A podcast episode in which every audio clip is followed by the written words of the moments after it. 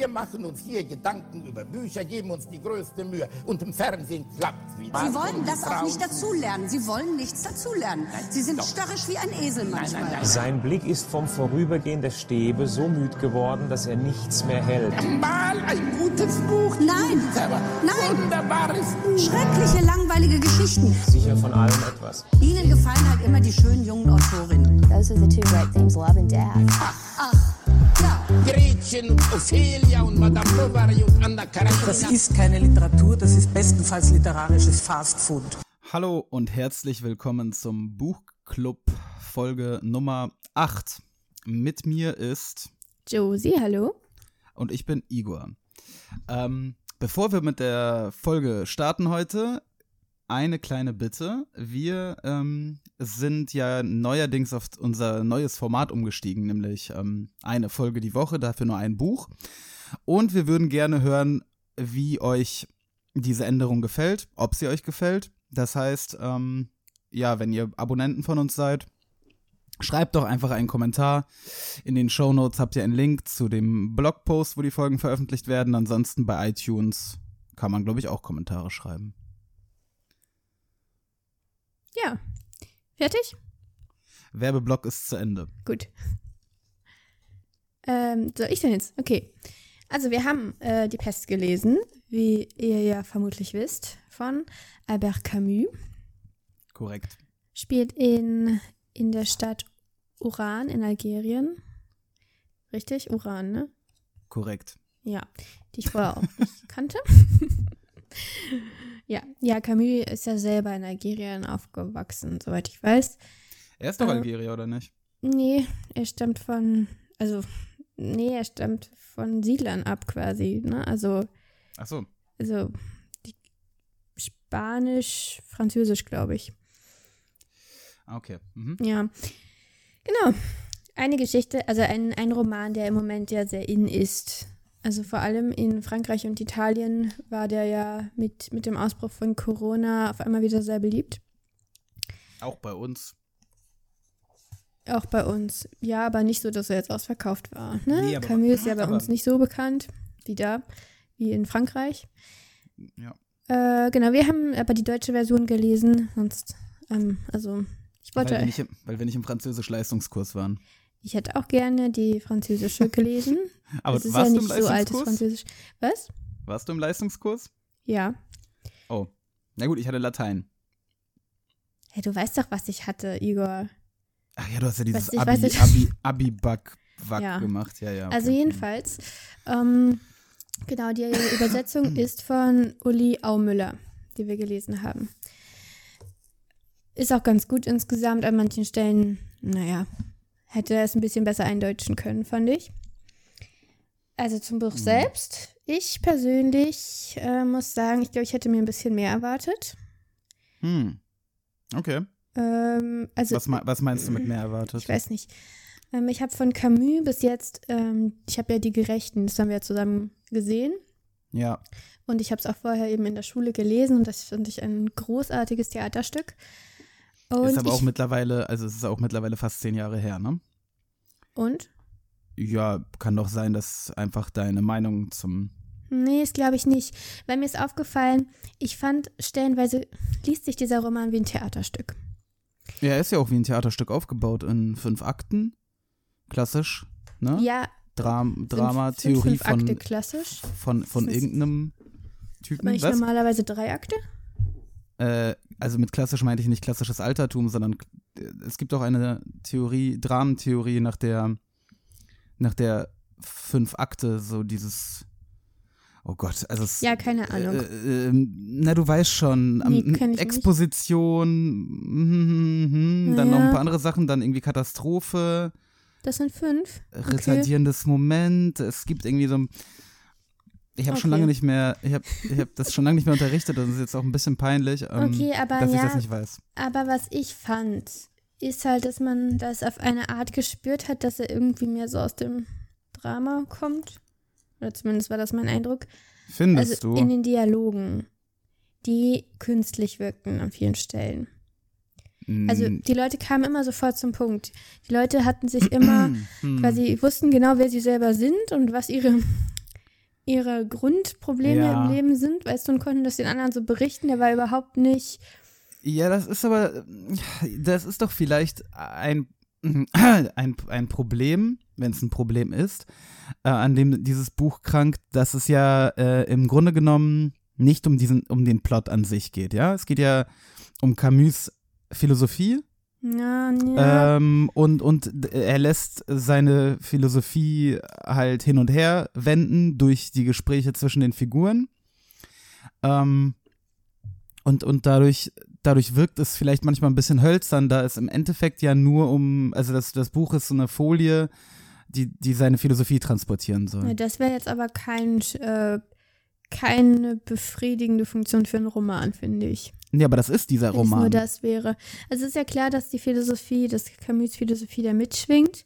Mitschwingt ist zu wenig gesagt, finde ich. Also der, der Plot als solches, ähm, das, was, was ähm, man sich vorstellt darunter, wenn man ein Buch über ähm, eine von der Pest befallenen Stadt lesen ähm, will, das äh, ist, da gebe ich dir recht, das ist zu wenig. Also ähm, da wird mir einfach zu wenig detailreich ähm, beschrieben, welche konkreten Auswirkungen das auf das Ja. Leben von äh, vielen einzelnen Nicht, Schicksalen nicht hat. umfänglich genug auch, ne? Es bleibt halt viel zu sehr rausgezoomt, quasi, die Kamera.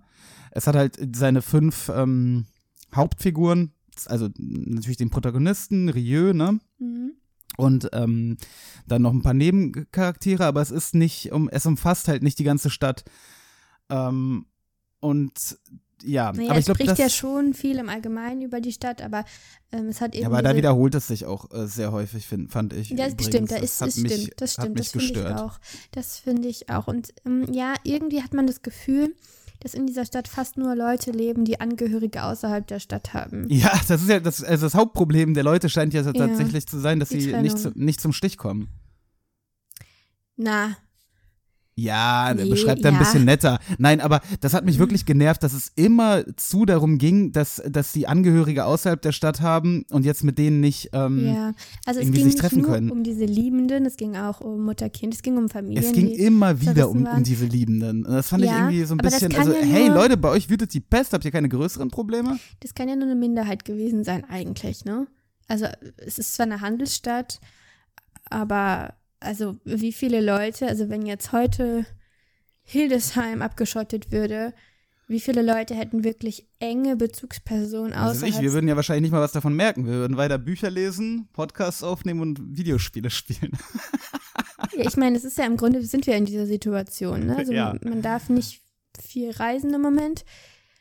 Aber- unsere, unsere Reisen, äh, also unsere Reise nach Schottland ist ausgefallen, das war schon schlimm. Ja, aber also ich frage mich halt, wie viele Leute hätten wirklich zu irgendeinem gegebenen Zeitpunkt nahe Angehörige außerhalb dieser Stadtgrenzen. Und das können ja nicht so viele sein. Das, ich weiß nicht, wie viel. Ja, und 10 in, Prozent. Also in, in unserer Zeit ja 15%. eher ähm, als, Ja, als, als zur damaligen damals, ne? Zeit, ja. Und äh, es wirkt so ein bisschen so, als wäre das, wie du gesagt hast, so das Hauptproblem der Pest, was so überhaupt nicht oder nur am Rande wirklich erwähnt wird, ist die Versorgungslage, die ja immer schlimmer wird. Die Preise steigen weiter, die Leute gehen trotzdem feiern, was ich sehr interessant finde. Also so diese Parallele auch zu, also man, man weiß ja, dass das im Mittelalter oder zumindest Mhm. wird das immer so, also habe ich davon gehört, dass es im Mittelalter schon dieses Phänomen gab, Nee, das ist Fakt. Dass genau, genau, gerade in den schweren Pestepidemien die Leute gefeiert haben, als gäbe es kein Morgen. Sex inmitten der pestverseuchten äh, Ja. Leichen in Venedig, quasi. Ist das, ähm, ist das wirklich so gewesen? Also, Weißt du wenn das? man Boccaccios Decamerone glaubt, dann äh, ging es schon heiß her. Ja. Und dann natürlich immer die, die Frage, wie verhält sich die Religion dazu, ist auch interessant. Also da werden sehr viele interessante Fragen angesprochen. Das finde ich, hat er übrigens schön gezeigt. Die Rede von dem Pater, Mhm. ähm, äh, hilf mir auf die Sprünge mit dem französischen Namen, da tue ich mich immer Ah, schwer. wie hieß er denn nochmal? Pa, pa, pal, pan, Palinö? Pantelou? Pa- Pante, Pantelou, ja. Kann, nee, kann, Panelou. Panelou. Panelou. Ja, die, äh, die fand, fand ich, ähm, fand ich gut. Fand ich, also, Ja. Also, Dreschflegel, der über die Stadt peitscht. ja, aber auch, wie der sich dann verändert mit der Zeit. Genauso Ja, wie der Richter. ja. Also Camus hat ja, diese ganzen Figuren repräsentieren ja was. Ich weiß nicht genau was, weil ich mich mit der absurden Philosophie von ihm jetzt nicht Naja, so besonders gut mm, auskenne. Bevor aber wir zu, also, er, also, Moment, das müssen wir, glaube ich, noch erstmal jetzt als allererstes ansprechen. Also, das ganze Buch ist ja eigentlich eine Allegorie auf? auf äh, das besetzte Frankreich zur Nazizeit.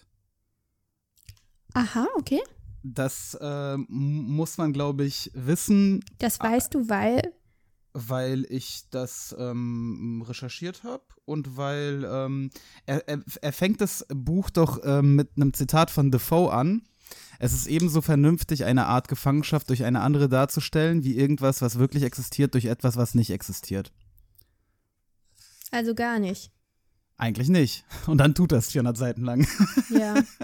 Aber das äh, geht, glaube ich, auch aus. Es, ich meine, das Buch, Also es ergibt ja Sinn. das Buch erschien äh, äh, 1947 und ähm, er hat einige Jahre daran geschrieben. Äh, 46, Ende 46 war er schon fertig, also das erste Nachkriegsjahr. Ähm, und er hat ja selber die, die Zeit äh, Ja. ähm, im, Ja, also sicher, im besetzten Frankreich Das Paris ergibt verbracht. Sinn. Aber Das, daraus wurde ihm auch häufig ein Vorwurf gemacht, übrigens. warum? Oder das heißt häufig, also zumindest gab es Vorwürfe, die ich ähm, nicht teilen möchte, aber Also was, was, was, was für ein ne, der Vorwurf, die, die, ähm, den Nationalsozialismus Ach so, als eine. als Pest. eine Natur, als eine Mhm. Pest, Naturgewalt quasi Ja, ähm, das- zu verharmlosen. Das erklärt dann auch so ein bisschen, wieso die Pest eben als sowas ähm, fast Menschliches betrachtet oder als was Böses betrachtet wird eben, ne? Als, als Ist ja auch voller, voller. Kriegs, äh, Kriegsallegorien äh, Genau. Allegorien und Metaphern, das Buch. Genau, und warum das Töten mit, mit der Pest irgendwie ja schon gleichgesetzt wird, obwohl die Pest, ja klar, tötet die Pest, aber es ist für uns jetzt irgendwie ein bisschen abwegig. Also für mich ist es jetzt erstmal abwegig, dass irgendwie das, also Taru, nee, wie heißt der? Taru setzt Taru. ja, also sagt ja, er, alle sind verpestet und damit meint er, alle heißen das Töten von Menschen gut oder Mhm. rechtfertigen es oder töten selber. Und man muss sich da rausziehen. Also man vielleicht muss ist es auch- aufpassen, dass man nicht Vielleicht verpestet ist die wird. Pest auch eher der Krieg halt, ne? Also die Pest wird ja auch von Rieu, glaube ich, einige Male in dem Buch selber als äh, äh, mit, mit Krieg verglichen. Ja. Ähm, oder Krankheiten werden mit Krieg verglichen. Also es muss jetzt nicht zwangsläufig um die, den Nationalsozialismus oder so als solchen gehen, sondern einfach um diesen Zweiten Weltkrieg. Und Taru war ähm, dann, war Kommunist. Habe ich das richtig verstanden? Also er erzählt davon, dass er ähm, sich Kommunisten angeschlossen hat, aber dann mit denen auch nicht mehr einverstanden war mit deren Bereitschaft zu töten. Habe ich das richtig verstanden? Ähm, weiß ich Gott nicht. Na, die Leute, von denen er redet, denen er sich angeschlossen hat, das können doch eigentlich nur die Kommunisten sein. Ähm, Und beziehungsweise, oder, oder meint er den? Widerstand? Naja, Ja, das, Das- wäre schon krass. Also, ja. Aber unabhängig davon, also na klar, das Buch, wenn man es 47 gelesen hat und vor allem die Zeit durchlebt hat, wird man es als Allegorie auf den Zweiten Weltkrieg gelesen haben. In der heutigen Zeit, man kann es ja natürlich auch trotzdem. Mh, es, Es ist nicht darauf beschränkt, natürlich. Ja, ne? natürlich. Und es Genau. hat sich halt nicht nur deshalb so gut verkauft, weil es so einen passenden Titel hat äh, in diesem Jahr, sondern es ist ja tatsächlich, es sind vielleicht tatsächlich interessante Gedanken und interessante Fragen drin für, für, den, Fall. für den Leser 2020, der im Homeoffice feststeckt und den Ja. ganzen Tag zoomen muss. Also, ich glaube, ich habe jetzt auch ein bisschen zu viel Negatives darüber gesagt und zu wenig Positives dafür, wie ich das Buch eigentlich fand. Also, ich fand es schon angenehm zu lesen. Wie du gesagt hast, manches war so ein bisschen repetitiv. Aber ich Mhm. fand es schon ganz gut, wie er sich diese drei Leute rausgesucht hat. Drei Männer natürlich mal wieder. Es ist ein typischer Camus-Cast, würde ich sagen. Also, Willst du damit sagen, dass Camus ein Sexist war? Ähm, das, ist, das ist jetzt ein großes Label. Ähm, aber der Mann war für ihn die Norm. So viel steht absolut fest.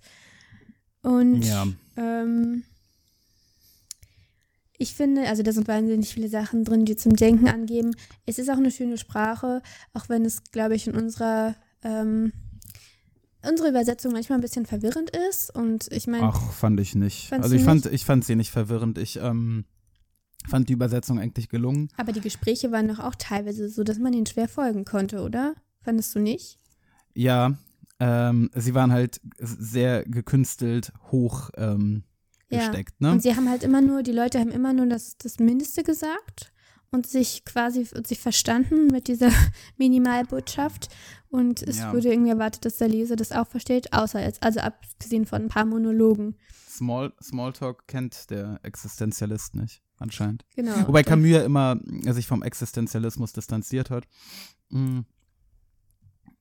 Das, das Absurde, also das äh, äh, ne, zentr Mhm. zentrale Element von Camus, Camus äh, Philosophie, ähm, kommt ja in diesem Buch auch ganz gut zur, äh, zur Geltung, oder?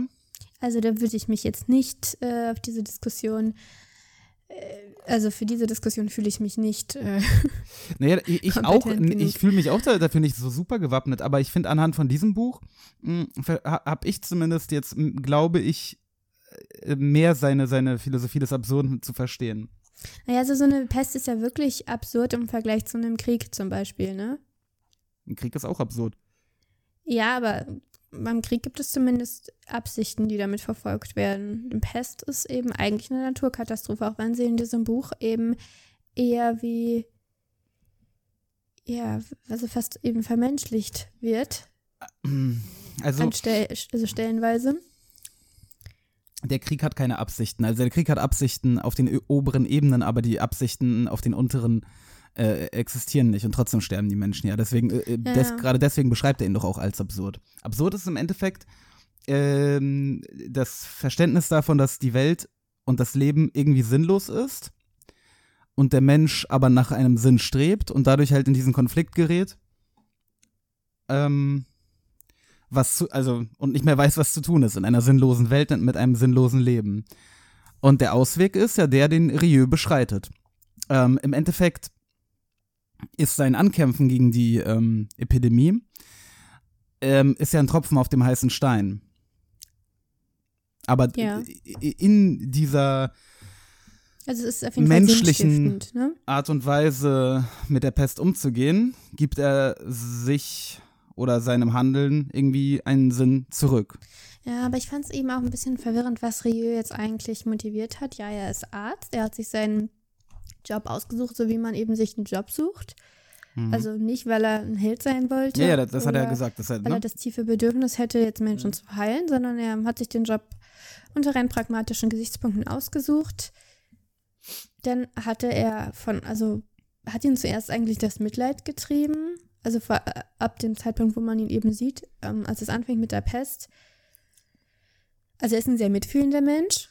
Seine Patienten sind ihm nicht egal, er ist sehr verantwortungsvoll und irgendwann kommt dann aber der Zeitpunkt, wo er, wo, wo gesagt wird, dass er ab, ja, irgendwie abhärtet, weil er eben, weil es nicht geht, weil man bei, weil er nur noch diagnostizieren kann und die Leute dann eben isoliert werden müssen, weil er den, ja, weil die Angehörigen ihn anbetteln, ihn zu heilen, den, den Angehörigen, und er weiß, es wird wahrscheinlich nichts geben, weil die Angehörigen ihn anbetteln, sich verabschieden zu dürfen, und auch das muss er ihnen versagen, weißt du? Diese Ja, aber er handelt halt. Das ist halt das, Er handelt, also, genau. das Einzige, Aber- was er machen kann, das Einzige, was ein Mensch machen kann in, in dieser sinnlosen Pest, ist halt das, was er, also die Art und Weise, wie er handeln kann und helfen kann, äh, äh, also das eben zu tun. Und das tut Genau, aber es wird Ja. beschrieben, dass er dabei abstumpft. An einer Stelle, relativ früh schon. Und da- davon Ja, merkt man dann aber er im ja- weiteren Verlauf nicht viel, weil schart- dann an einer Stelle Leute um heißt es sich. wieder, wie kann man heiliger werden? Durch Mitgefühl. Und mit dem Heiligen, das habe ich auch nicht so richtig verstanden, was das eigentlich bedeuten soll. Sind das Leute, die sich der Pest einfach hingeben? Die, denen es nichts ausmacht, wenn sie selber sterben? Also, ich weiß nicht. Ich glaube, das war eben auch ein bisschen die Übersetzung. Aber so richtig, also weißt du, ich habe da jetzt nicht so viel von verstanden, was er uns eigentlich sagen will, wie wenn ich ein Essay von ihm gelesen hätte, glaube ich. Von wem jetzt? Camus? Ja. Aber das ist auch okay, finde ich, weil es ist eben ein Roman. Entschuldigung. Ich glaube, ich habe ich hab auch die Pest. Hast du gehört? Ja, habe ich gehört. Oh Gott, die Pest ist in Hildesheim angekommen.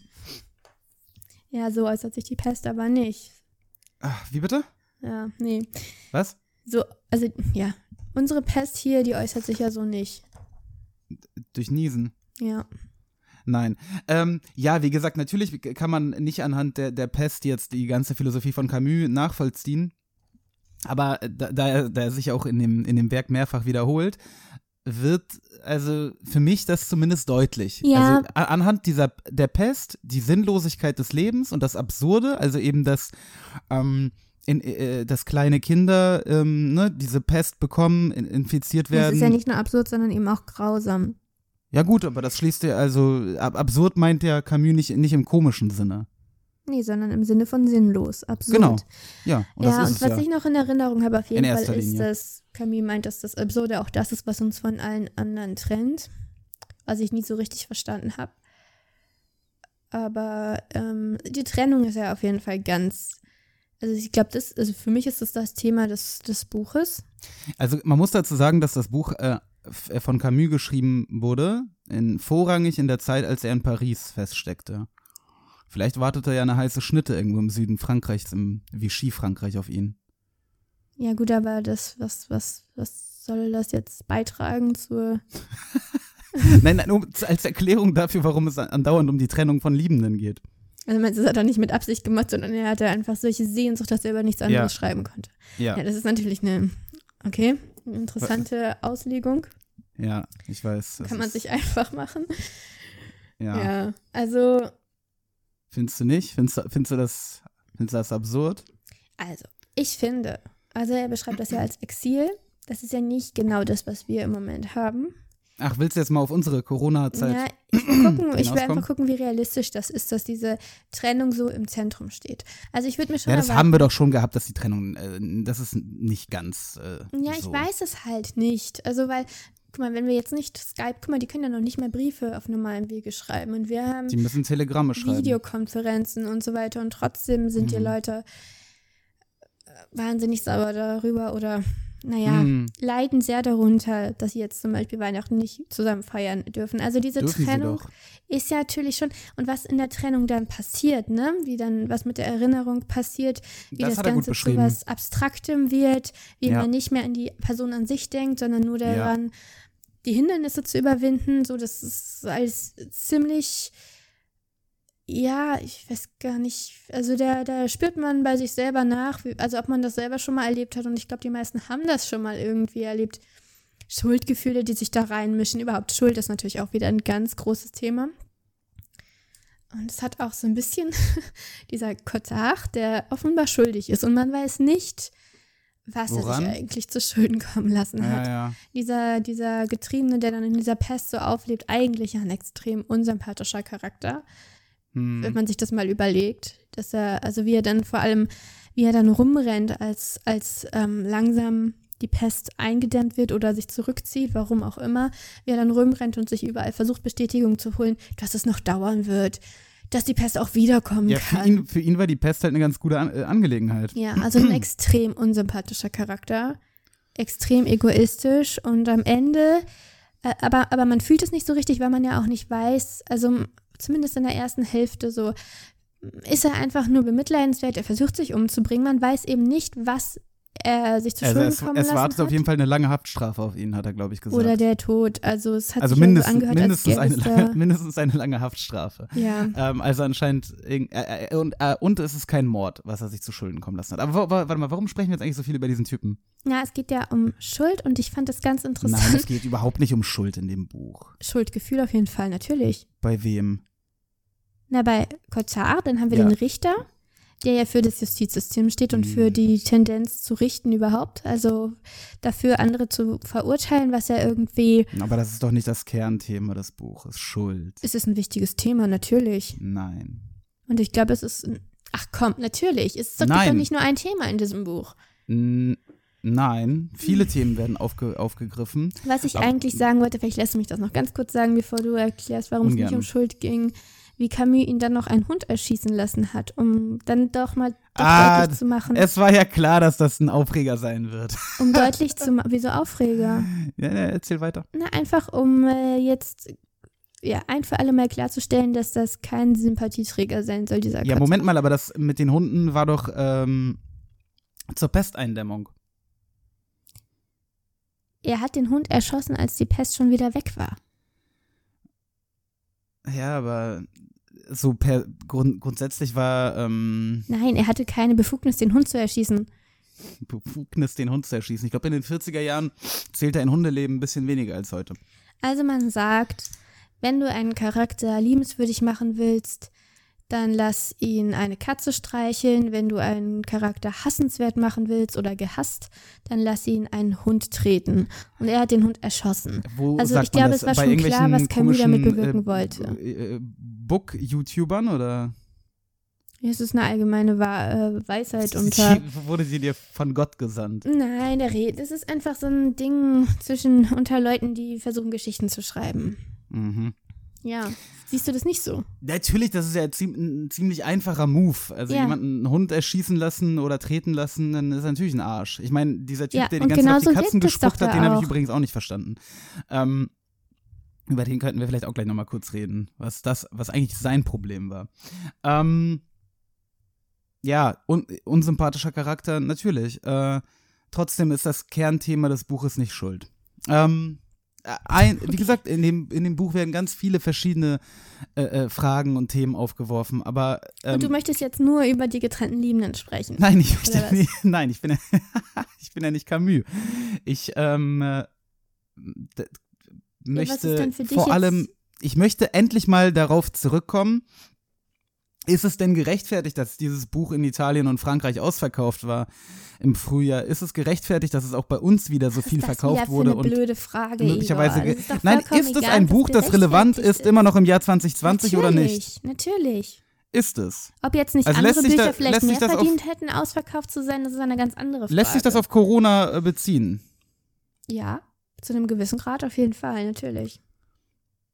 Okay. Also dieses Isoliertsein haben wir jetzt auch nicht so stark wie damals. Alles andere, alle anderen Folgen der Pest treten ja so ein bisschen in den Hintergrund. Also man würde ja eigentlich viel stärkere wirtschaftliche Einbußen erwarten. Es gibt irgendwie kaum Kontaktbeschränkungen, eigentlich gar nicht, was mich sehr wundert. Ich weiß nicht, wie genau die Pest übertragen wird, aber es wirkt irgendwie nicht auf mich nach einer effizienten. Eindämmungsstrategie, die, da- die da fahren, dass sie da die Cafés und die Restaurants offen lassen und ja, das Also ist da nicht. machst du Äh, jetzt den Lauterbach und forderst auch einen harten Lockdown in Oran? Ja. Okay.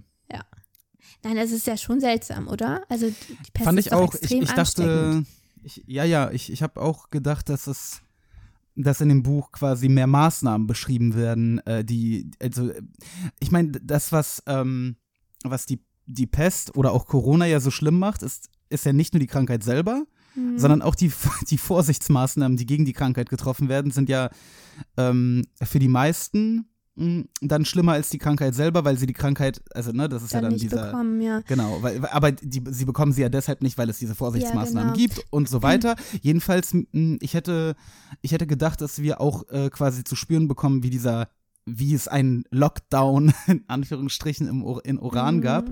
Aber vielleicht ist es halt eine sehr, sehr 2020-mäßige Sicht auf die Dinge. Also es wäre auf jeden Fall interessant gewesen, glaube ich, und das hätte ich auch ein bisschen erwartet wahrscheinlich, ähm, zu erfahren, wie sich diese Preissteigerungen und dieses, ja, dass es dann irgendwann am nötigsten fehlt, was ja abstrakt beschrieben wird, wie sich das dann wirklich auf die Armen auswirkt. Zum Basmati-Reis. Beispiel Grand ist ja arm, Ja.